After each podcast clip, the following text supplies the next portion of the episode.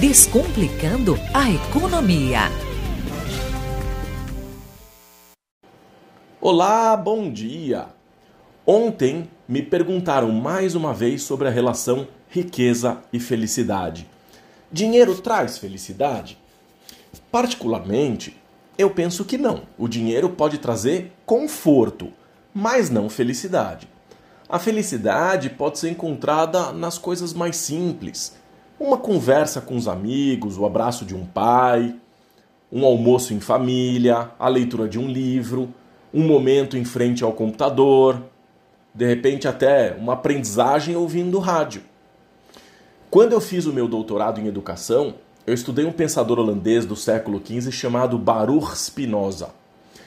Ele dizia que a alegria está na passagem de menor potência de agir para um estado de maior potência.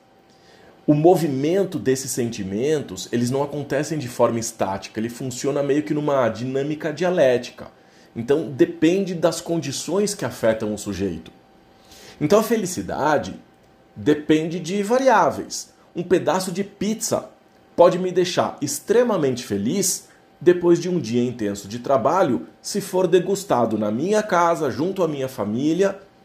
Só que esse mesmo pedaço de pizza pode descer quadrado se eu tiver que comer de pé rápido antes de começar uma aula à noite. Percebe? É o mesmo pedaço de pizza. Eu sou a mesma pessoa. Então, a satisfação, a alegria, a felicidade que esse pedaço de pizza traz depende da circunstância.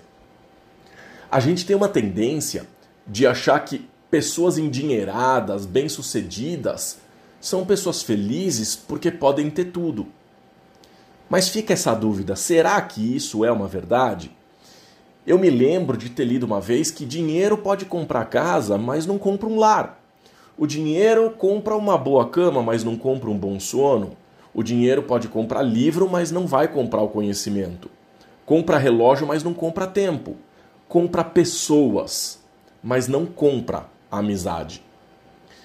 Por causa das propagandas, a imagem que vem à nossa cabeça é que a riqueza nos permite ter um Porsche 911 Turbo, sei lá, uma Lamborghini, e a imagem que a gente tem é de uma pessoa sorridente, feliz. Honestamente, eu nem gosto de carro baixo.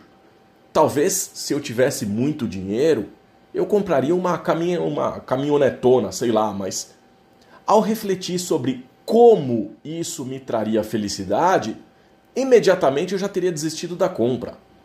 Quando eu estive trabalhando no exterior, eu tinha direito a ter um carro. E num final de semana, eu estava passeando com uma amiga e eu comentei com ela que eu estava entre duas opções. E aí eu perguntei qual era a opinião dela. Ela virou para mim e me questionou: qual desses dois polui menos? Nossa, fiquei acabado, arrasado. Os valores são diferentes. E a gente muda a nossa forma de pensar e a nossa forma de agir em função das experiências que a gente vai tendo ao longo da vida. Então, sem fazer qualquer reflexão, a imagem de um cara feliz é dirigindo um carrão, mas se parar por alguns segundos, a gente pode concluir que isso talvez não sirva para gente. Para terminar, eu vou fazer uma outra analogia.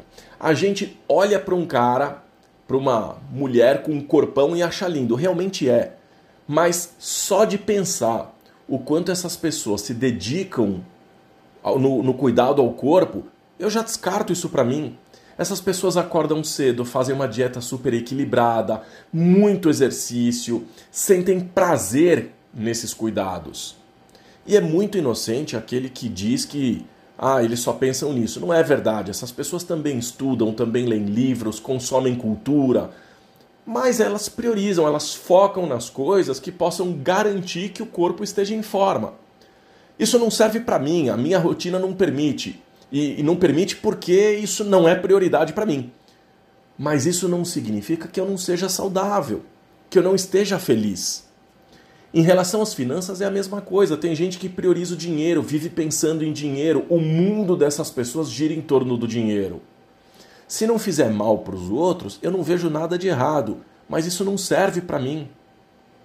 O que eu quero dizer é que ter mais ou menos dinheiro não vai me fazer mais ou menos feliz. É óbvio que, considerando que seja possível ter o um mínimo das minhas necessidades atendidas.